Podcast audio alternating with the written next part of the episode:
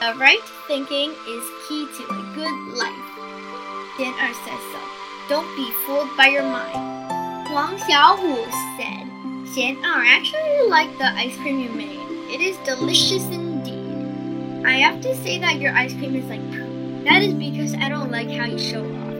Xian Er said, It's okay. I know you don't like the way I am. You have got a lot in you.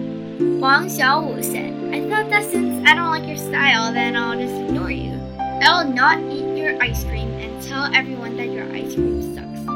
Xianar er said, Believe it or not, I understand how you feel. I too often think that I will never speak to you again, but Shifu taught us not to think this way. Below are quoted from my Shifu's new book, Say Good Things, Master Xue Cheng's insight on the path to speaking like a Buddha. We all deal with various people, matters and things every day and manage various relationships. The mind will be of clarity if things are not done after the right thinking. Otherwise, we will be anxious, complain, not know what to do, and ultimately fall into darkness